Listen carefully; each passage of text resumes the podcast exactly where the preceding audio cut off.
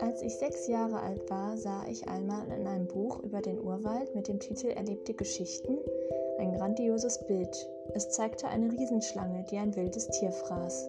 In dem Buch stand, Boas verschlingen ihre Beute am Stück, ohne zu kauen. Danach können sie sich nicht mehr bewegen und halten einen sechsmonatigen Verdauungsschlaf.